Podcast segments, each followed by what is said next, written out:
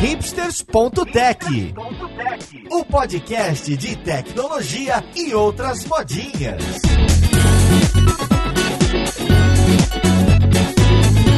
Olá, caríssimo ouvinte, seja muito bem-vindo a mais um episódio do seu podcast favorito. Meu nome é Paulo Silveira, esse aqui é o hipsters.tech e hoje a gente vai falar de Mid Journey, hoje a gente vai falar de Dolly, a gente vai falar de é, essa generativa, a IA generativa para imagens. Então vamos lá pro podcast ver com quem que a gente vai conversar. Para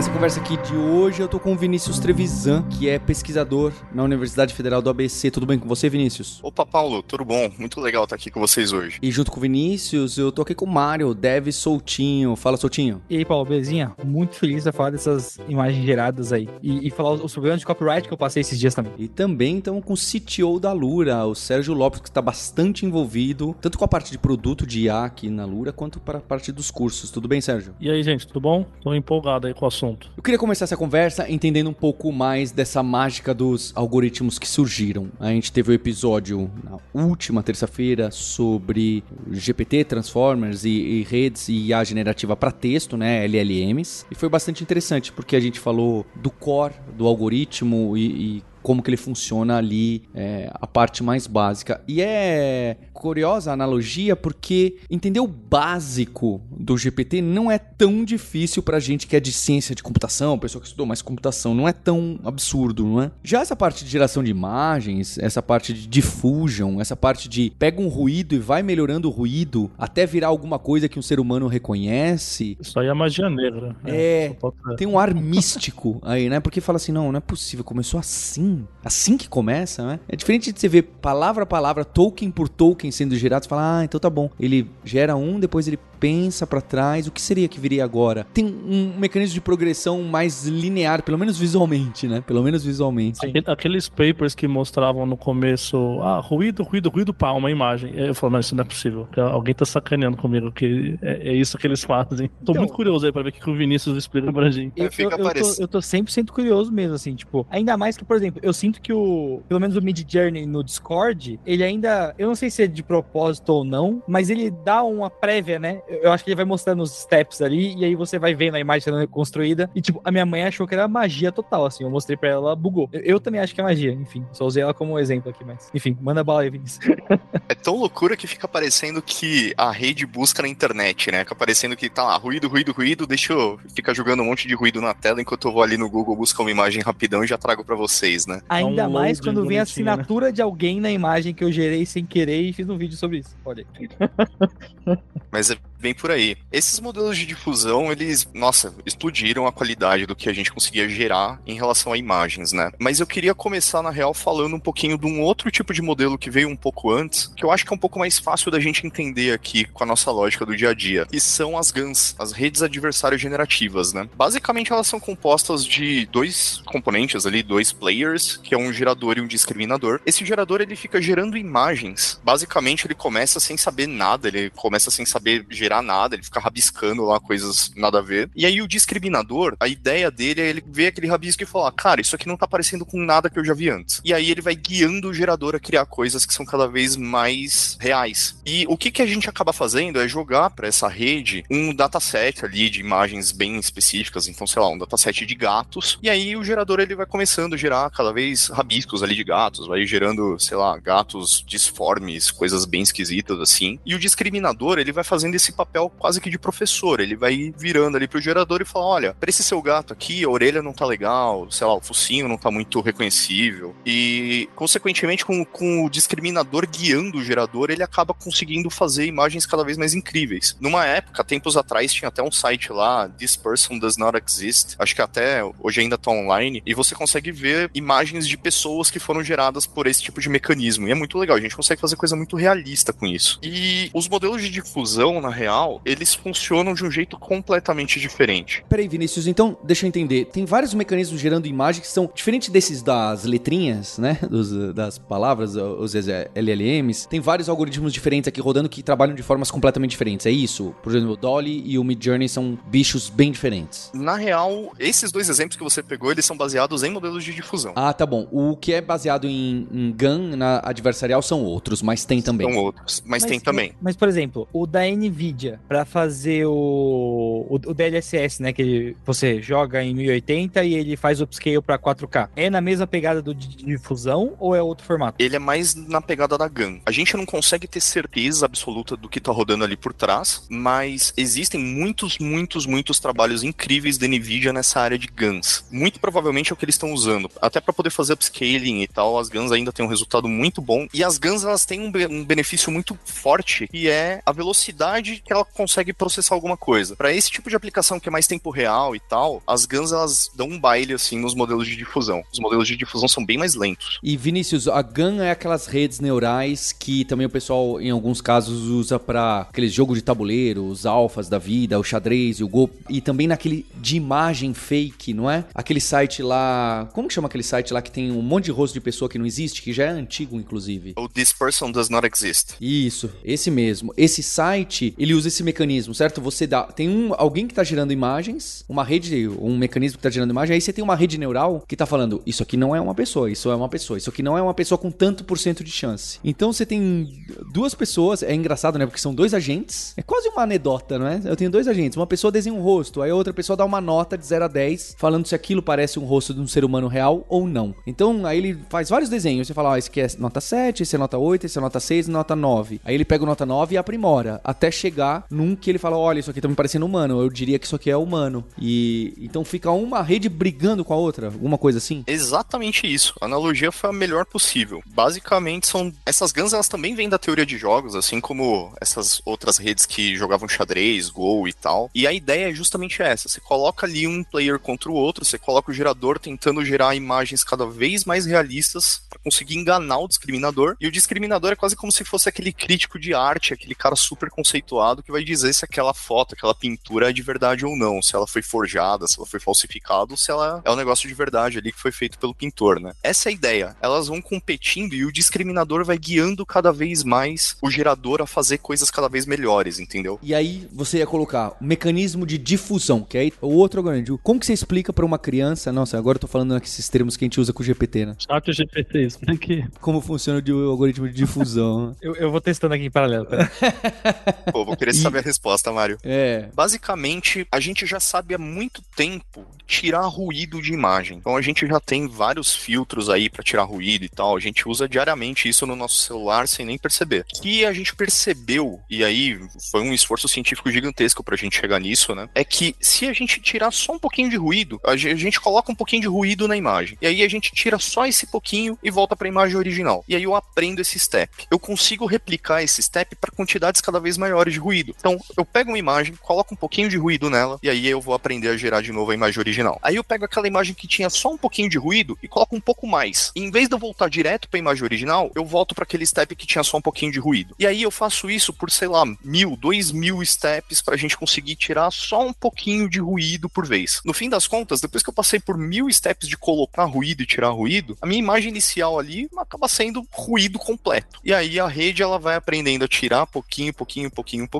até chegar numa imagem que faz sentido, que pra gente é uma imagem que é bonita e tal. E aí que vem a, a, a charada, né? Pô, então o que que eu coloco ali no ruído inicial para conseguir gerar uma imagem específica ali na ponta? E na prática a gente não consegue saber. Na prática, aquele ruído acaba sendo interpretado pela rede como sendo quase como um manual de instruções. Só que pra gente aqui não faz sentido nenhum aquele manual, porque, sei lá, é só um monte de informação aleatória pra gente. Então, qual que é a ideia? Tentando simplificar um pouco mais tudo isso que eu falei. Eu pego ali um modelo de difusão e eu treino ele, para usar o mesmo exemplo, num dataset de gatos. Se eu treino ela por tempo suficiente com gatos em várias posições, de vários jeitos, de várias cores, de várias raças e tal, eu vou chegar depois em vários manuais de instrução ali. Cada vez que eu coloco ruído, ele fala, pô, toda vez que eu vi, sei lá, o terceiro pixel de cima para baixo era vermelho, eu tinha que colocar o gato com, sei lá, um bigode a mais. Quando isso acontece, basicamente a rede aprende a fazer gatos com qualquer coisa que você coloca na entrada dela. Dela. E depois, o que foi o, o, negócio que realmente fez esses modelos começarem a ter a, a capacidade e a utilidade que eles têm hoje é justamente você agregar um componente ali de é, um componente textual ou outro tipo de componente que você consegue guiar e você quer que a rede vai gerar. Mas, por exemplo, né?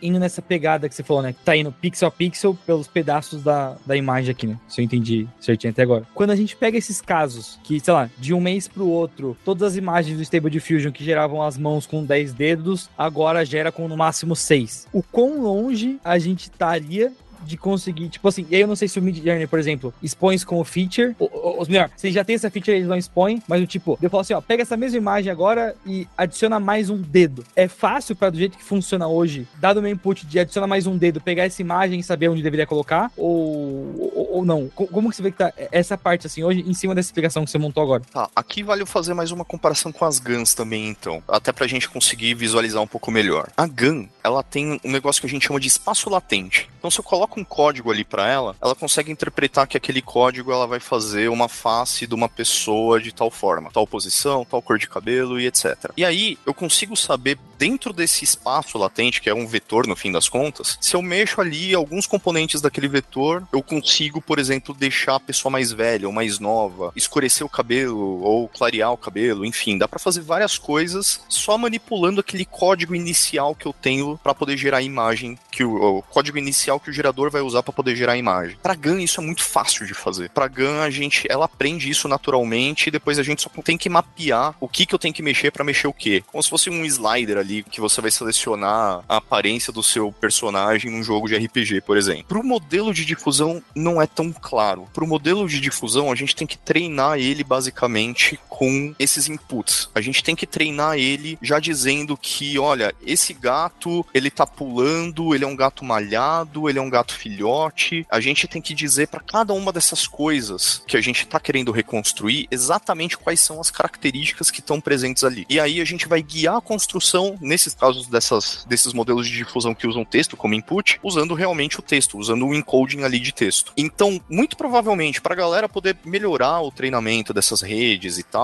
eles fazem duas coisas, né? Eles podem começar a colocar no prompt a quantidade de dedos que tem lá, e aí tentar colocar como se o normal realmente fosse ter cinco dedos e qualquer outra quantidade é um pouco mais raro de acontecer. É, ou você pode colocar e declarar que você quer mais ou menos, enfim. E aí, quando você coloca isso de maneira explícita, a rede ela consegue ter mais subsídio para entender o que, que ela tá fazendo ou não. Vinícius, aí você, é, você deu um, uma ideia também de como é que funciona o treinamento desse modelo de difusão. Então, basicamente, é, as imagens que entram no treinamento, elas têm que ser pré-classificadas nesses tipos de. Tem que explicar a imagem. É isso. Cada imagem tem que ter uma explicação. Isso aqui é um gato, isso aqui é uma mão, isso aqui é não sei o que. É isso? Exatamente. Quando a gente treina, por exemplo, a Stable Diffusion, ela é treinada para conseguir construir imagem independentemente do que você coloca. Ele é treinado para conseguir construir imagem de várias diferentes classes, de vários diferentes tipos de objetos e tal. Então, nesse momento, a gente ainda não coloca nenhum componente textual. Mas, por exemplo, se eu quero treinar uma Stable Diffusion que usa texto, aí eu preciso, além de fazer esse primeiro treinamento, a gente chama isso de é, pré-training, né? Muito parecido com o GPT. Aí a gente inclui também esse componente de texto. A gente faz quase que um fine tuning nela para a gente conseguir construir é, de acordo com,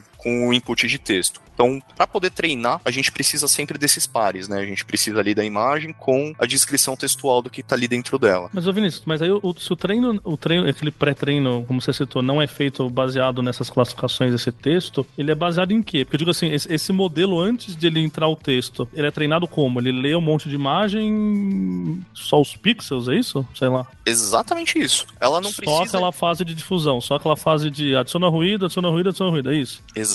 Sem nem saber do, aonde que ela tá adicionando. Nesse primeiro momento, ela não sabe nem o que ela tá criando. Ela só sabe que ela tá criando coisas que são perceptíveis como imagens realistas, como imagens bonitas e várias outras coisas que a gente orienta a rede a fazer. Mas nesse momento ela não sabe nem o que ela tá fazendo. Entendi. E esse primeiro modelo serve para alguma coisa? É, tipo assim, sem. Lógico que ele é um step pro final, mas eu digo, já que eu não, eu não posso imputar texto nele para pegar um output, ele, eu imputo alguma coisa, eu imputo tipo um, um ruído, ele me dá uma imagem, algo assim? Exatamente. Você coloca ali um ruído e é, vira quase que um gerador aleatório ali. Você dá play ele vai gerar alguma coisa, alguma besteira qualquer que ele pensar ali. Saquei. E aí nessa segunda fase entra essa classificação onde aí sim você precisa de um corpo de imagens que esteja descrita de alguma forma para que ele vá associando determinado termo, determinada característica da imagem com determinada palavra, é isso? Isso aí. A gente vai colocando cada vez mais pares. Imagina que ela já sabe desenhar. Ela é muito boa em desenhar, mas ela não sabe o que ela tá desenhando. E aí a gente começa a fazer, coloca esses pares de imagens e texto, né? É, bem descritivos, com mais descritivo nesse sentido melhor. E aí ela vai conseguir colocar essa informação dentro. Ela vai começar a entender um pouco melhor o que, que ela tá fazendo. Então, pô, eu já sei fazer, por exemplo, um gato, mas eu não sei que isso é um gato. Toda vez que eu vejo gato e eu sei o que eu tenho que fazer, ela vai começando a fazer esse tipo de associação. E aí, no fim das contas, a gente consegue guiar muito melhor o que ela tá criando com o input textual. Mas não se limita a isso, tá? A própria Stable Diffusion, por exemplo, ela consegue fazer isso com imagem. Você coloca uma imagem ali na como entrada e ela completa com base no contexto que ela tá vendo da imagem. Então, sei lá, você pega uma, uma foto qualquer de uma paisagem, você apaga metade dessa paisagem, ela vai completar, mesmo que você não diga é, exatamente o que você quer que ela coloque naquele lugar que tá faltando, né? Naqueles pixels que tá faltando. Claro que muitas das coisas que a gente vê unem mais de umas dessas técnicas, né? Então acaba unindo completar a imagem com texto, porque no fim das contas, pra gente que é humano, o input textual é muito mais lógico pra gente conseguir manipular, né? E aí a gente tem esse treinamento em cima dessas descrições, né? Que eu imagino que algumas dessas descrições já sejam automatizadas, né? Tem um outro algoritmo que classifica as imagens e dá a descrição, e aí para não, né? Mas óbvio, deve ter aquele reforço por humanos também. Depois que foi treinado, o que eu vejo é, eu acabo brincando mais com Mid Journey, né? Que também tem algumas opções de linha de comando que me deixa estranho. Eu tenho algum estranhamento, porque se a gente treinou falando, olha, isso aqui é uma arte do século 17 japonesa no estilo pintura a óleo, isso aqui é um, um cartoon americano moderno infantil e etc. E assim a gente tem muitas descrições. Por que, que quando a gente vai chamar o Midjourney tem algumas opções que você pode pedir estilo? E ele cita, são 16 estilos ou alguma coisa assim. Tem um estilo cyberpunk, tem um estilo futurístico, tem um estilo realístico, tem um estilo aquarela, eu não sei, não lembro quais são. É, se a gente treinou tudo em grandes descrições para que também possa entender o que é cachorro, o que é gato e etc. Por que que existe essas opções extras onde eu posso até é, dar um tipo? Ele não deveria considerar tudo a mesma coisa? Isso é. Ele não aprendeu da mesma forma o que é o cachorro, assim como aprendeu da mesma forma o que é um estilo impressionista? Por que que estilo e objetos e tudo são de formas diferentes? Eu, eu fico muito curioso. Eu achava que tinha que ser algo mais misterioso, mais obscuro, assim como é o, o GPT, não é? Que as pessoas não sabem muito bem da onde estão saindo as coisas, é tudo igual. Traduzir línguas pro GPT, criar poemas e escrever código é meio que tudo a mesma coisa. No Midjourney não, você tem opções que você passa, menos menos style, mais não sei o que, menos, e isso me deixa um pouco confuso. É, o Midjourney especificamente, por ser uma ferramenta mais comercial, a gente tem um pouco menos de entendimento do que está acontecendo ali dentro. Mas existem algumas formas de replicar esse tipo de funcionamento. Então, assim, se você já treina a rede colocando esse tipo de, de informação, você não vai só dizer que é um cachorro pulando, você vai dizer que é um cachorro pulando num estilo cyberpunk. Você não vai dizer mais que é, sei lá, um robô, você vai dizer que é um robô steampunk. Você pode colocar esse tipo de descrição mais específica para você poder treinar suas redes, enfim. Então, isso é uma forma de fazer. Você já treinar colocando esse tipo de comando, esse tipo de coisa já direto na, na rede que você está fazendo. Uma outra forma de fazer isso é, sabendo que eu tenho esses vários tipos de comandos que eu quero fazer aqui, eu posso especializar algumas redes em fazer alguns determinados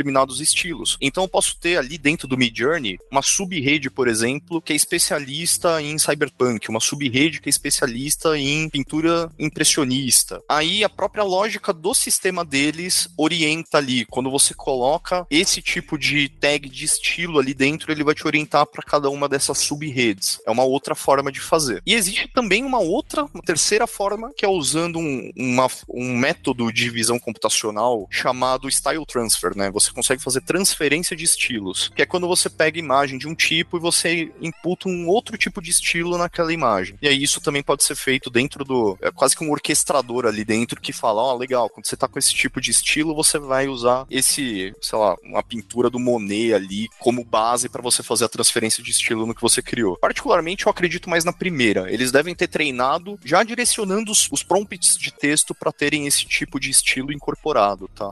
a galera tá surtando nos tipos de prompt no Twitter, né? Sabe, no Twitter tem todo mundo trocando ideias de prompt, né? E um que é bem óbvio, mas eu acho que ilustra bem esse ponto que o Vinícius colocou, o primeiro ponto, né? Que é, o pessoal tá começando a pedir o modelo da câmera que ele quer a foto. Então ele fala assim: ah, eu quero uma foto do Papa de jaqueta. E aí ele fala, numa Canon ED 500, sei lá qual é o número da. com é, abertura F, sei lá, das, sabe assim? Nitidamente ele tá pegando o metadado que o cara treinou as, as fotos. Então, e trazendo, caralho. E, e trazendo. Então ele pede pro Midjourney gerar a partir da. Ele quer pegar aquele corpo, né? Aquele corpo. Quem tirou fotos com a Canon, sei lá o que, daquele jeito, geralmente fica com aquele tipo de fotografia, até porque é uma câmera profissional, etc. E ele gera. E obviamente era um texto que tava no metadado da imagem, e o Midjourney certamente na hora que foi treinar, treinou com esse metadado, né? achei muito interessante. É, é besta, mas é um. É, como hackear esse estilo, né? É isso. Sem dúvida. É bem por aí mesmo. Eu tenho plena convicção de que é, é, é essa a opção que eles usaram para treinar. Eles colocaram junto, conforme eles foram treinando lá os pares de imagens, imagem e texto, né? Eles foram colocando esse tipo de informação que é metadado da imagem, que é caption. Tudo que, que o cara coloca. achava, né? Sei lá, já tô até imaginando. Será que se eu começar a procurar por ordenada de GPS, ele me dá a paisagem que a pessoa tirou, entende? Porque. Provavelmente, provavelmente. Eu tenho certeza. Eu faço alguns testes, né? É, bem, tenho até vergonha de confessar, eu fico dando tapa no teclado para ver o que acontece. Né? Então você põe um, um, nome assim silábico ou algumas teclas XYZ K48T, ele costuma desenhar faces e normalmente faces de mulheres. Então acho que de alguma forma é, nomes, sabe? Ele associa que uma palavra que ele mal foi treinado é nome próprio. É de alguma forma eu, eu pego isso. Minha conclusão é essa, tá? Mas é, é interessante, né? Porque isso também exibe um pouco de qual é o corpo de treino e qual que foi, né, as tags e, e, e textos que foram utilizados. Então, é, um, é quase um exercício de você fazer uma engenharia reversa para tentar descobrir o corpo do treino. Esse do geolocation que o Sérgio diz é, uma, é um, né? Se você colocar dois números separado por vírgula, será que vai tentar chutar uma, uma localização e, e dar alguma coisa, né? De Paris. É, é, um bom teste, mostra bem, né? É só você abrir o GeoGuessr e testar, né? Com certeza vai ser alguma coisa. O que, que é isso? o, o GeoGuessr é um, é um sitezinho que ele te joga num lugar aleatório ah, do, é. do map. Você tem que adivinhar pela. botando a coordenada no mapa, assim. Então você consegue ir testando na hora um lugar aleatório de verdade, assim. Hackeando o GeoGuessr com o Midjourney. Arrasta pra cima. Total. e Vinícius, uma, uma, dúvida assim, né? Nessa parte de, de treinamento e tal, a gente foi comentando aqui das câmeras. É, é engraçado que o pessoal tá começando até a especular como que eles estão fazendo para treinar um modelo ao vivaço sem sujar agora, né? Tipo, de aproveitar os próprios exemplos das pessoas para conseguir fazer essa parte da melhoria. E aí uma dúvida que eu tenho é, quão cuidadoso a galera que é dona do Mid Journey tem que ser para não receber os inputs que eles não gostariam que destruísse tudo? Tipo, o, o exemplo mais claro que vem na minha cabeça é quando a Microsoft soltou aquela IA no Twitter e em, sei lá, 21 horas ela virou nazista e, e um monte de coisa assim. Tipo, o quão cuidadoso eles têm que ser para não sujar esses modelos de imagem e, e o quão mais trabalhoso vai de recuperar e, tipo, dá para recuperar alguma coisa? Como que é essa parte de acho que, sabe, de segurança do modelo, não sei se é o, é o melhor termo, assim. É, existe muita coisa para falar a respeito disso, na real.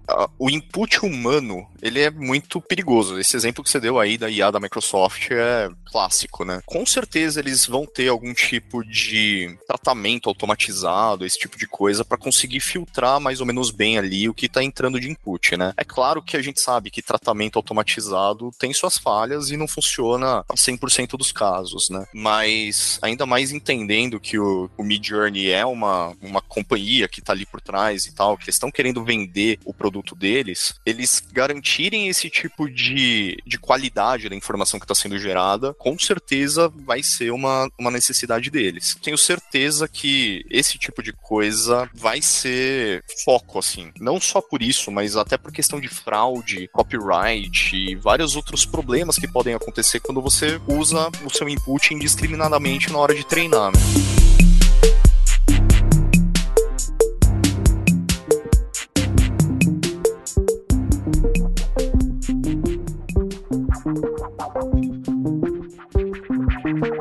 Aí tem aquela questão das mãos e dos dedos. E que eu acho curioso que tem essa brincadeira, que muitas das imagens geradas vem gente com oito dedos, vem gente com quatro, vem gente com os pés é, mais é, curiosos ainda. E eu fico com a impressão de que é que não é a rede adversarial, né? Mas se fosse uma rede adversarial e a pessoa vê, ah, isso parece uma mão, né? Se tem seis dedos ou quatro, parece uma mão humana e tal. Mas não é assim que o Midjourney funciona. Mas eu fico tentando imaginar por que, que ele erra. Porque repara que eles não erram a quantidade de olhos no rosto de uma pessoa. Né? A minha associação é que quantidade de olhos numa pessoa virada, né? Com um olho olhando para frente com dois olhos, ela foi treinada, sempre quando a gente treina com pessoas, rosto é algo que 90% das vezes está visível em uma imagem, em uma foto. Então acho que o corpo de treinamento é, é vasto para rostos e olhos. Já a mão, a mão aparece fechada, dobrada, fazendo doisinho, fazendo figuinhas para trás, no bolso, parece foto só do rosto. Eu apostaria que uma mão aberta mostrando cinco dedos versus rostos mostrando dois olhos é uma quantidade um vigésimo do que a quantidade de olhos. Então, ela é menos treinada. Alguma forma assim. Eu não sei se a palavra, se eu tô usando termos computacionalmente corretos, peço desculpas. Mas aparece com menos frequência. E com isso, a margem de erro, erro no sentido de algo não muito.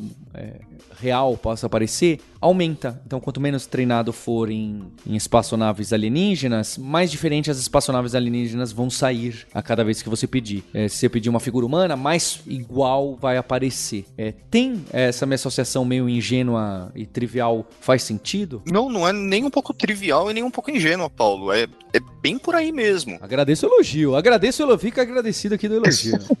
Não, todos esses modelos, no fim das contas, são modelos estatísticos, né? O ponto é que, assim, na GAN, como a gente tem o discriminador, e o discriminador, no fim das contas, ele tá tentando maximizar a probabilidade ali de que o gerador vai gerar um negócio que parece realmente com um ser humano, se a gente treinar num dataset de seres humanos. Então, se o discriminador olha e fala, putz, você fez aqui uma pessoa com três olhos, ela vai cortar fora e falar, não, isso tá errado, isso não é um ser humano, melhor aí. Então, até pra GAN fica um pouco mais fácil fazer esse tipo de detalhe. Só que, justamente pelo discriminador ser aquele chatão que tá sempre criticando o trabalho do gerador, a GAN é muito restrita no que ela consegue fazer. Ela sempre vai preferir fazer coisas que são mais confortáveis ali, coisas que ficam mais dentro ali do domínio dela. O modelo de difusão, na verdade, não tem isso, né? O modelo de difusão, ele vai simplesmente tentar fazer imagens que são o mais parecidas possíveis com imagens que ela já viu no passado. E é bem nessa questão estatística mesmo. Se todos os seres humanos que eu vi até agora, eu vi com um ou dois olhos, dependendo da posição ali da, da face da pessoa, né? Se a pessoa tá mais de lado, eu vou acabar vendo um, ou se a pessoa tá mais de frente, eu vou acabar vendo dois. Beleza. Então é bem por aí que ela vai trabalhar. Ela não vai conseguir fazer nada diferente disso. O modelo de difusão ele viu centenas, milhares, milhões de faces humanas ali com dois olhos. Agora, na questão da mão, é, é exatamente o que você falou. Como a gente tem milhões, infinitas possibilidades diferentes de posição das mãos, e cada foto que ela viu, provavelmente essas mãos estavam em posições diferentes e tal quando ela tenta combinar todo esse conhecimento que ela já viu no passado, talvez não tenha uma clareza tão grande do que é realmente uma mão humana. Ela não sabe atributos básicos do tipo, putz, normalmente tem cinco dedos, normalmente ela pode estar nesse tipo de posição. Sei lá, você dá um high five é uma coisa que acontece desse jeito. Você fazer um cumprimento de apertar a mão de outra pessoa é desse outro jeito aqui. Ela tem uma ideia geral, mas ela não consegue chegar ali no específico porque talvez ela não viu exemplos o suficiente para ela entender realmente o que, que tá rolando ali. E isso também é uma forma da gente resolver o problema. No próximo treinamento dela, a gente mostra mais um monte de exemplo de mão e aí ela vai começar a acertar cada vez melhor. Não à toa, em um mês, basicamente foi do update do 4 pro 5, já, já, tá, já tá acertando muito mais já. E não é à toa, né? É, ter imagens cada vez melhores é o objetivo desses modelos. Se a gente for dar um pulo é, pra frente, as pessoas estão brincando com esses multimodais e, e tentando misturar tudo. É, é possível a gente chegar em, por favor, me faça um filme onde o Vinícius É um astronauta do futuro que está pousando na Lua. Ele escreve um script, inclusive com falas, e manda para um gerador de imagem, gera um monte de imagem que vira um filminho e alguém gera o áudio e etc. Então esse seria um, um grande movimento, certo? Então vamos pegar uma fatia que seria gerar um pequeno vídeo sem quase input nenhum, né? Baseado num prompt curto. Tem pessoal estudando isso? É através da sequência de imagens e, e gera uma imagem, gera próxima, gera próxima ou realmente treinar para vídeo e, e output de vídeo Seria um, um outro mecanismo? Como que estão essas pesquisas? Esse é um dos pontos que estão mais quentes, assim, em pesquisa no, no ramo acadêmico desse tipo de modelo, porque, pelo menos nos modelos de difusão, é um pouco difícil você manter a consistência do que você está gerando, né? Se você manda gerar duas vezes o mesmo prompt, ela vai te dar resultados ligeiramente diferentes, né? Claro que você tem a questão do seed e tal, mas você nunca vai conseguir fazer consistentemente a mesma coisa por muito tempo, a não ser que seja algo que a rede já viu milhões de vezes. Então, por exemplo, se eu coloco no meu prompt lá, gera o Papa de jaqueta, com certeza essa rede já foi treinada com milhões de exemplos de imagens do Papa. Elas têm uma noção muito clara do que é o Papa, de como ele se veste. Não é à toa que naquela imagem falsa do Papa com a jaqueta lá, o Papa Faria Limer, a jaqueta tava branca, porque toda foto que o Midjourney viu do Papa, o Papa estava vestido de branco. Agora, imagina eu querer, por exemplo, ilustrar um livro, ou fazer um filme, ou um curta, qualquer coisa nesse sentido. Eu crio um personagem textualmente ali falando as características dele. Eu provavelmente num próximo frame, numa próxima ilustração e tal, esse personagem que eu acabei de criar, ele vai estar tá ligeiramente diferente na próxima ilustração. Essa questão de manter a coerência, de você manter exatamente as características daquilo que você está criando, isso ainda é um problema muito grande para esse tipo de modelo. Talvez o que está impedindo a gente de conseguir fazer vídeos mais longos e tal. Normalmente, a gente já tem modelos de difusão que trabalham com vídeos, tem da Meta, tem do Google, inclusive, mas esses modelos acabam optando ou por gerar, sei lá, 10 frames de uma vez para poder manter a coerência dentro desses 10 frames, ou eles acabam usando o input de um frame, é, o output de um frame como input do próximo para tentar gerar alguma coisa. Mas esse tipo de abordagem, os erros acabam se acumulando, então qualquer coisa diferente ali que ele faz, a imagem vai se deteriorando com o tempo, né? Mas com certeza esse é um dos maiores pontos assim que estão sendo pesquisados atualmente na aplicação de geração de imagens. Nesse de geração de imagem, teve um paper, eu não lembro de qual empresa que foi, que eu, eu gosto muito de um canal no YouTube que o nome é Two Minutes Paper. Não sei se já chegou a ver, Vinícius. Maravilhoso. Ótimo canal. Hold on to Eu your fico- papers. eu fico todo dia é, abismado e, e fe- feliz e assustado vendo as, as paradas lançando assim. E acho que um, um dos casos que eu vi aí, um vídeo dele, nessa pegada de vídeo, era a galera fazendo o processo humano da coisa, né? Que é fazer o storyboard, e aí do storyboard você consegue montar as coisas, e aí vai meio nessa pegada frame a frame, e aí você complementa o frame que deveria estar no meio ali, né? Isso é uma linha de pesquisa bem grande também. Inclusive, eu pesquisei transformar é, rabiscos, né, sketches, em imagens no meu mestrado. Posso te garantir que, assim, tem bastante gente trabalhando com isso. Talvez a forma que a gente consegue garantir uma melhor coerência no que a gente quer criar. E principalmente, assim, nas posições e tal, porque um diretor de imagem, um diretor de arte, ele tem uma noção mais clara na cabeça dele do que ele quer montar. Para fotografia de um filme, ele precisa estar numa posição correta, ele quer mostrar as coisas num ângulo específico, que às vezes fica meio difícil de você mostrar pro modelo por meio de texto, né? Então você Sim. ter essa questão do storyboarding e tal ajuda bastante, mas você precisa de modelos que tenham sido treinados com esse tipo de input. Aí volta um pouquinho do que a gente falou lá atrás, né? Tudo depende da forma como você monta esses modelos de difusão para eles serem treinados. Então, acho que é- essa sua afirmação agora me tira uma dúvida forte que eu, tava, que eu tenho hoje. O quão portáveis esses modelos são do que eles fazem hoje para um outro cenário, assim. Então, não é, não é tão plug and play ou não é tão evolutivo assim, né? Tipo, só um exemplo aqui. Por mais que o Mid Journey possa ser treinado para isso, para fazer vídeo no futuro, ele vai precisar ter um treinamento dedicado para chegar lá. A gente não consegue só pegar essa informação que a gente. Assim, tudo bem que tem as pesquisas rodando ainda e tal, mas pelo que você falou agora, minha conclusão é essa: tipo, dá muito mais trabalho do que a gente especula fazer esse novo trabalho pro modelo. Dá, com certeza. Pra você ter uma ideia, uma das GANs mais. é, eu tô falando aqui de GAN e de modelo de difusão, mas é, a complexidade é muito parecida, tá? Mas uma das GANs que tem um melhor desempenho, assim, para gerar imagens realistas, ela usou praticamente a energia que um shopping center usaria em um mês para poder ser treinada. É, então não é só a questão do difícil treinar e tal. Existe realmente um, um esforço muito grande da comunidade em tentar reaproveitar. Porque hoje o cenário é esse que você falou. É muito difícil você portar um, um modelo que foi treinado para uma tarefa específica para um segundo tipo de tarefa. Não é tão trivial você pegar um modelo de difusão que foi treinado com texto e transformar ele, por exemplo, para trabalhar com inputs de imagens. Cada vez mais isso está sendo estudado porque é uma necessidade muito grande para a gente evitar tempo de processamento, para a gente evitar retreinar. No fim das contas, esses modelos vão acabar virando modelos base que depois vão ser treinados para tarefas específicas, É, né? Porque, até pegando um comentário que eu fiz no, no Nerdcast que a gente gravou, gravou, o, que eu imagino, por exemplo, ah, hoje eu tenho um canal no YouTube, né? Se você quiser fazer a automação da edição de vídeo, você não precisa esperar que ele edite o vídeo inteiro. Só de eu conseguir passar um certo número de frames que não faça o processo demorar a eternidade inteira. E o GPT-4 conseguir interpretar isso. E eu conseguir fazer alguma outra coisa, sei lá, estilo Firefly, por exemplo, que ele gera não só a imagem inteira, mas ele gera o vetor também. Você consegue vir combinando o melhor de cada uma dessas ferramentas num plugin que funciona por texto. Porque ele consegue pegar a biblioteca FFmpeg, aí ele abre o vídeo e recorta ele em frames, aí você analisa cada um dos frames com o próprio GPT, aí você gera a imagem com esse outro modelo, adiciona ali e reconstrói o vídeo no final com os frames alterados, por exemplo. Assim, isso sou eu, total sci-fi aqui, imaginando o que daria pra fazer. É, mas é por aí mesmo que tá. É é por esse caminho mesmo que as coisas estão acontecendo. Cada vez mais a gente vai ter. Cada vez mais isso vai virar um jogo de Lego. A gente vai ter bloquinhos ali afastados, bloquinhos que fazem coisas muito específicas muito bem, e a gente vai precisar de sistemas que vão orquestrar tudo isso. E é muito interessante porque, no fim das contas, a gente vai conseguir aproveitar cada um desses blocos, mesmo que eles não tenham sido treinados justamente para fazer aquelas coisas específicas. Desse exemplo que você falou. Sei lá, o GPT não foi treinado para editar vídeo, mas você consegue fazer vários. plugar várias coisas nele ali para poder chegar nesse, nesse resultado final. E é bem por aí mesmo que estão indo as pesquisas. Pouca gente hoje no mundo tem poucas empresas que têm o poder computacional e acesso aos dados para poder treinar esse tipo de modelo. Então, o quanto a gente conseguir reutilizar eles e usar eles de forma inteligente, isso vai acontecer cada vez mais. E na real, se você for, por exemplo, num Hugging, na real, se você for lá no Hugging Face, por exemplo, você vai ver muita gente que já está fazendo o trabalho com a Stable Diffusion é, e adaptando ela para usos cada vez mais específicos e diferentes. E isso é bem legal, a comunidade é bem ativa na real. Tem gente, muita gente experimentando o prompt com o GPT, né?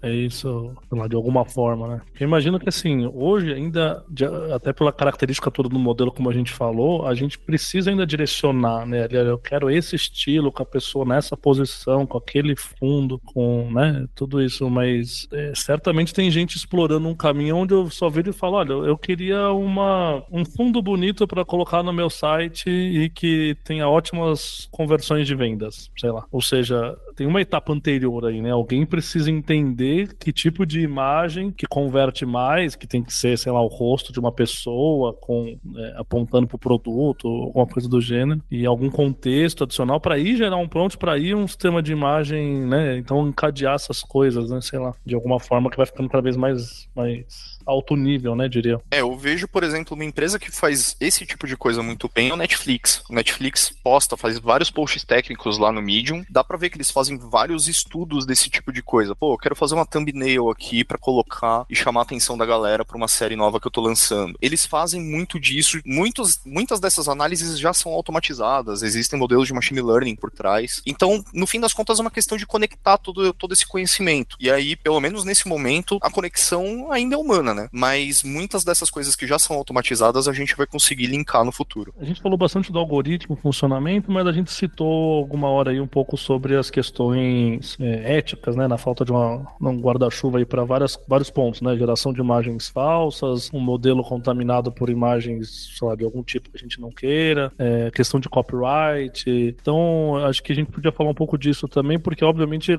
como o próprio Vinícius falou antes, tem muita coisa em aberto ainda, né? Por exemplo, esse ponto aí do copyright copyright aí? Como é que tá hoje em dia? Como é que vocês veem? É, existe uma polêmica bem grande aqui por trás, porque no fim das contas, nenhuma dessas redes está criando algo em cima de algo que foi criado por outra pessoa. Acaba sendo um processo muito parecido com de inspiração mesmo. Igual um artista quando está começando na carreira dele e ele se inspira em outros artistas para poder fazer as coisas que ele está fazendo. Só que quando a gente coloca isso no contexto de uma inteligência artificial, pô, ele consegue fazer isso com centenas de artistas diferentes e com uma exatidão que é impressionante. Então, a partir do momento que um desses modelos viu, sei lá, centenas de imagens de figuras que foram criadas por um artista específico, e lá na legenda tava o nome do cara que fez e tal, se você coloca no prompt, ó, oh, eu quero alguma coisa nesse sentido, no estilo desse artista, pronto, ele já aprendeu, e ele vai conseguir fazer alguma coisa que não é criação do artista, é uma criação, entre aspas, original da rede, mas que é tão, mas tão baseada no trabalho anterior desse artista, que acaba sendo muito difícil a gente dizer se é plágio ou se não é. Existem questões legais aqui por trás e tal, mas é, é mais ou menos por aí. Ah, que a rede criou não é exatamente o trabalho da pessoa, mas é muito, muito fortemente baseado. E o aí próprio tem... problema não tá bem definido, é isso, né, Vicente? A gente não sabe direito. Ah, então a solução é o quê? Né? A gente não sabe se é um problema ou não é, ou, ou qual é o nível do problema, né? É, é, parece que é isso, né? A gente não, não consegue nem definir se é o que você falou, é, é um plágio ou não é, né? É tudo muita novidade, né? A gente nunca viu nada nessa escala antes. E eu acho que definir esse tipo de problema, definir o que é, definir melhor o que é plágio, quando é plágio, em que circunstância eu posso usar uma imagem de um artista, por exemplo, que é protegido por copyright e tal, para poder treinar. O quão diferente é eu treinar uma imagem que tem copyright num modelo desses e um artista que, por exemplo, está procurando uma inspiração, olhar uma imagem que é protegida por copyright na internet e se inspirar nessa imagem. Então, assim, não estou fazendo juízo de valor nem falando o que é certo e o que é errado, mas são discussões que tem que rolar. A gente ainda está muito tateando no escuro nessa questão. Só que enquanto a gente está discutindo, as coisas estão acontecendo. E tem artistas sendo lesados e tal. Uma das coisas que eu achei legais é que já estão estudando formas de, por exemplo, quando você coloca o nome de um artista num prompt, a, a imagem gerada é, é usada para fins comerciais e tal, esse artista acaba ganhando uma parte ali, de repente, do, do dinheiro que foi pago para conseguir obter aquela imagem, por exemplo. Então, existem soluções, existem saídas que estão sendo discutidas, mas sem dúvida é uma discussão que ainda vai rolar muito e que é, é muito importante a gente começar a fazer. É, nesse, nesse aspecto que você fala, eu tava até conversando com os amigos esses dias, uma, uma visão cyberpunk distópica é você se vender como IA, né? Que aí vai nessa linha do que você trouxe, do tipo, se você estudou tantos anos para ser uma pessoa que manda muito bem em design e tudo mais, você tem uma forma de se cadastrar como designer, igual as pessoas cadastram como músico no Spotify, e aí, pra pessoa poder usar a sua imagem, ela tem que pagar, saca? Tipo, e aí, beleza, tudo bem que você pode tirar um print da tela, tem N formas de, de ter isso, assim, mas acaba virando uma forma um pouco mais, sei lá, justa da coisa, assim, porque senão é só a empresa lucrando em cima da internet inteira, assim. Igual uns memes que a galera fala, né? Tipo, é, no caso do GPT e tal, né? Do tipo, ah, todo mundo fez open source porque não queria ajudar a Microsoft e outras empresas, e agora todo mundo trabalha pro chat GPT de graça. Indo lá chorando, assim, né? É, e eu tenho a impressão que, gente, esse é um. Lógico, tem muita coisa para ser discutida e gente até mais inteligente que a gente pensando nesses pontos, né? Mas me parece que é muito também é, soluções temporárias, sabe? Assim, que eu quero dizer, esse problema do copyright, por exemplo, acho que o maior problema com designers que a gente está vendo hoje é que realmente para muita coisa você vai no Mid Journey e você obtém o que você antes precisava contratar uma pessoa para fazer, né? Isso é infinitamente mais barato. Aí você fala, ah, então eu vou agora dividir os royalties com as pessoas que criaram o modelo, né? Os artistas originais e tal. Isso não resolve o problema econômico, entende? Porque é, não sim, vai ter sim, o mesmo, sim, não tem o mesmo volume de dinheiro mais girando na economia das artes, entende que eu digo? É, antes para eu produzir mil, mil fotos bonitas, eu gastava mil dólares em cada uma. Agora eu gasto um dólar. Eu pegar isso um dólar e dividir com os artistas, vai dar um centavo para cada um. O cara deixou de comer do mesmo jeito, entende? Então é, eu acho que a questão do copyright é uma, mas essa outra do, do economics da coisa parece, um, parece que mudou. Não tem, não tem como. É. Não, não, não, não vai gerar o mesmo volume que gerava antes, entende? E, e, e vai, e vai junto, né? Porque aqui a gente tá falando só da pessoa que tá tirando a foto ou que fazia arte, né? Mas quando você pega a foto de com pessoas mesmo, pô, Aí é o fotógrafo, a pessoa da iluminação, a pessoa da maquiagem, a, a pessoa que é a modelo, modelo ali na hora. E aí vai indo. Nossa, é, isso E o pessoal faz muito já, né? O pessoal usando pra e-commerce, pra, pra, Sim. pra gerar catálogo de, de roupa de e-commerce, sei lá, né? Não tem como. Então, ah, mas eu vou pagar pra, pra quem? Não tem nem pra quem pagar nesse caso, porque não é um artista, é um, é um, é um modelo feito, né? A, a, a, modelo que aparece na roupa é IA, nem então existe, não tem uma é. pessoa, nem existe. A roupa é da própria marca e de certa forma, né, uma coisa que antes eu gastava 10 mil reais uma tarde de um photoshoot, sei lá o que, agora eu gasto 50 conto e faço, né? É, esse é um, esse é um problema tangencial aí que não é nem questão, nem, nem, nem sei se encaixaria no guarda-chuva de ética, né? Acho que é um problema de mudou os incentivos econômicos desse mercado e com certeza vai ter bastante gente afetada, né? De alguma forma. E acho que o que mais me preocupa nessa parte, assim, é porque quando você cai essa conversa, todas as pessoas têm várias opiniões, né? E é uma das que mais me dá um um negocinho quando a pessoa fala que é tipo, ah, mas essa pessoa vai ter novos empregos que são criados por IA. E tipo, porra, se ela perder o emprego de um mês pro outro, ela não vai se realocar no mercado de um mês pro outro, saca? Tipo, é, é meio ilusório. E aí ela pode estar aprendendo a próxima coisa que vai ser automatizada também, né? E aí, enfim. É, eu acho que assim, o, o, o argumento social, né? Socialmente, eu também eu sou da, da vertente que acredita que a sociedade está caminhando para um lugar melhor. Agora, quando você pensa no indivíduo, né? Aquela pessoa que foi afetada hoje, né? Eu digo, no, no coletivo a gente está avançando de alguma maneira. Eu não, eu não, acredito muito nos cenários altamente, né? Que o pessoal viaja aí de vai acabar o mundo e tal. Mas, né, mesmo se você for positivo como eu, nesse sentido, ah, pô, a sociedade está caminhando para um lugar melhor, é,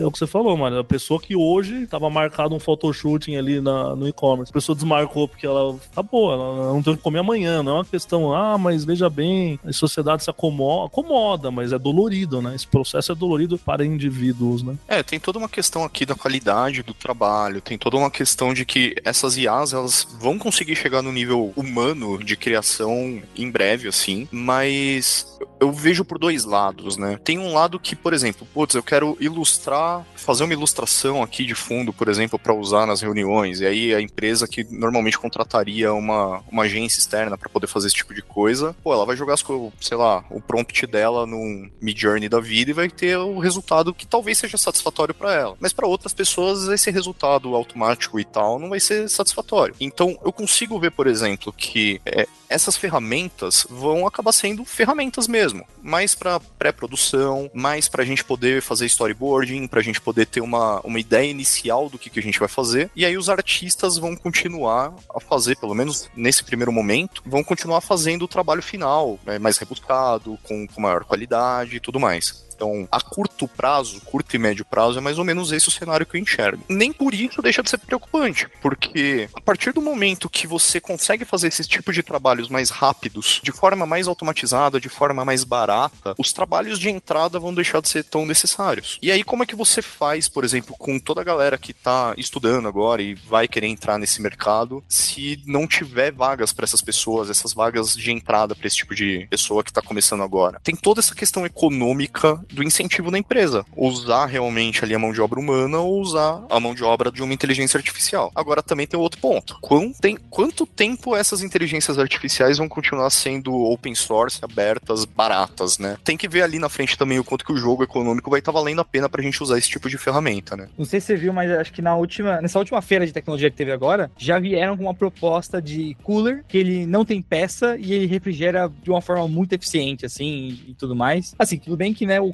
quando você tá resfriando alguma coisa, você vai ter a compensação térmica daquilo, então no final ainda tem um impacto ali, né? Mas eu vejo que agora talvez o, o dinheiro que antes estava em X soluções vai começar a ir para hardware, para talvez dar essa acelerada na diminuição de custo de energia e aumento de eficiência, né? Até porque não é todo mundo que consegue instalar um Stable Diffusion no computador e rodar, né? Essas redes elas são bem pesadinhas e é bem complicado a gente conseguir ter hardware mesmo para poder fazer essas coisas acontecerem. E tem um incentivo muito grande da indústria para fazer isso. Imagina, por exemplo, você pega uma plataforma de streaming que vai querer que vai querer distribuir os vídeos dela para o mundo inteiro. Só que para você poder distribuir, você tem que passar isso, processar lá dentro do data center, ter questão de armazenamento, de uso de banda de internet e tal. Imagina se você consegue encodar um vídeo num prompt, ou sei lá, um trecho de 10 segundos do vídeo num prompt. E eu nem tô falando aqui de prompt textual, pode ser prompt, sei lá, um vetor numérico maluco lá que só faz sentido para aquela IA que vai empacotar e desempacotar esse vídeo. O quanto mais a gente conseguir fazer esse tipo de tecnologia avançar, mais interessante é para essas empresas. E mais elas vão acabar investindo na ponta, porque a TV que vai abrir esse streaming, ela vai ter que ter um hardware lá dentro preparado para conseguir fazer o desempacotamento dessa informação. Vai conseguir pegar esse prompt e transformar ali nos 10 segundos de vídeo, por exemplo. Então eu vejo sim a indústria está se preparando muito para esse tipo de coisa. Todo equipamento que a gente tem vai acabar tendo módulos de inteligência artificial dentro deles. E nessa pegada aí desses desses futurismos aí com as implicações éticas que a gente está falando, acho que o outro ponto é as imagens, é, as fake news, né? O,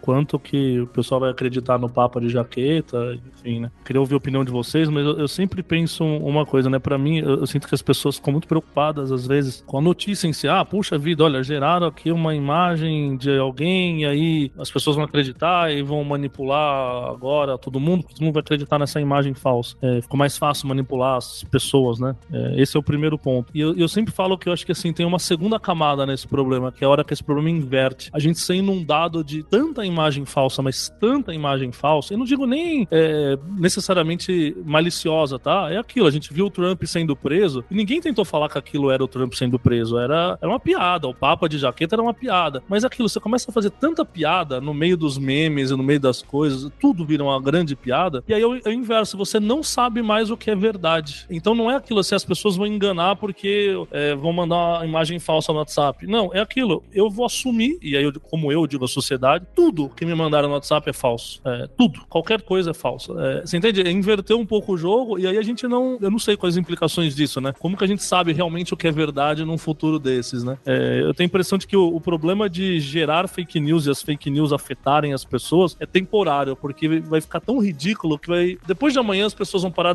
vão desacreditar em qualquer coisa, qualquer coisa, entende? Não sei como é que vocês veem isso. Eu sigo algumas pessoas, tem um cara que ele é bem famoso no Twitter, que ele faz os vídeos de zoeira, assim e tal, justamente nessa proposta. Acho que é Bruno Sartori o nome dele. E ele faz os vídeos falando justamente isso, né? Tipo, ele fala, pô, eu prefiro que eu, que tô com essa visão da coisa que faça os memes com pessoas famosas e políticos e tudo mais, e as pessoas vão vendo que olha o que bagulho bizarro que eu consegui gerar com a voz, a fala e tudo no, num trabalho do nível muito perfeito, assim, entre aspas, para ir realmente caminhando para isso, né? Porque aí você entra num jogo de descrença e fica menos suscetível a ver qualquer coisa. Pô, hoje a gente já tem IA que faz texto de forma quase humana, IA que consegue simular a voz humana muito rápido, IA que consegue criar imagens e pessoas de forma muito crível. E a gente já tá chegando no ponto da gente conseguir fazer isso em 3D também. Muitas das empresas que estão nessa vanguarda também são as empresas que estão fazendo pesquisa para a gente poder distinguir o que é real do que não é. Se você pega uma imagem do Mid Journey, ela tem um, um estilo próprio ali que, putz, se você já viu várias, você consegue bater o olho e saber que aquilo foi feito pelo Mid Journey. Então, existem detectores, inteligências artificiais que estão sendo treinadas para detectar esse tipo de coisa.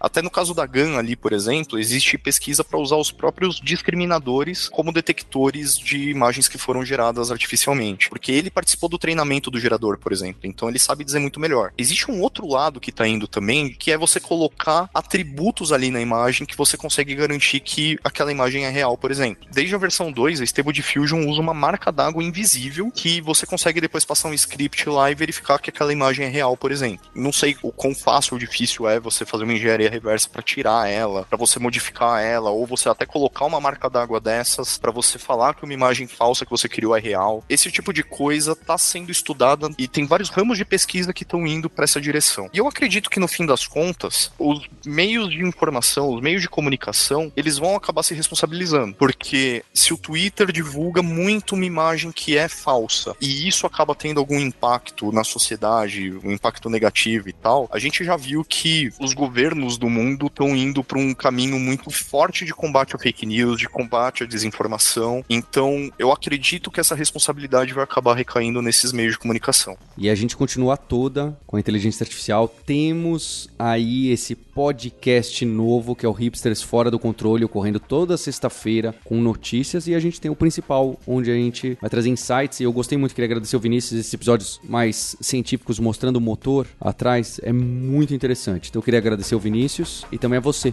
pelo download, pela audiência. E a gente tem um encontro na próxima terça-feira. Hipsters, abraços. Tchau.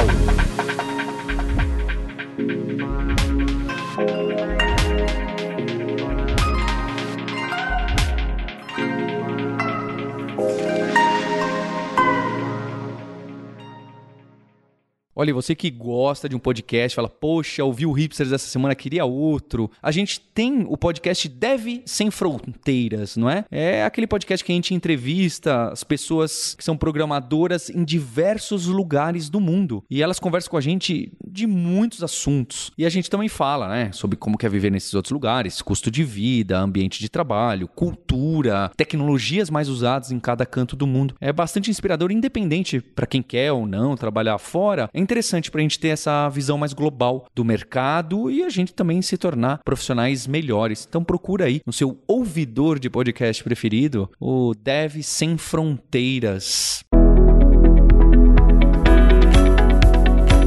Este podcast foi produzido pela Alura, Mergulhe em Tecnologia, e Faculdade FIAP. Let's Rock the Future. Edição e sonorização, Radiofobia Podcast e Multimídia.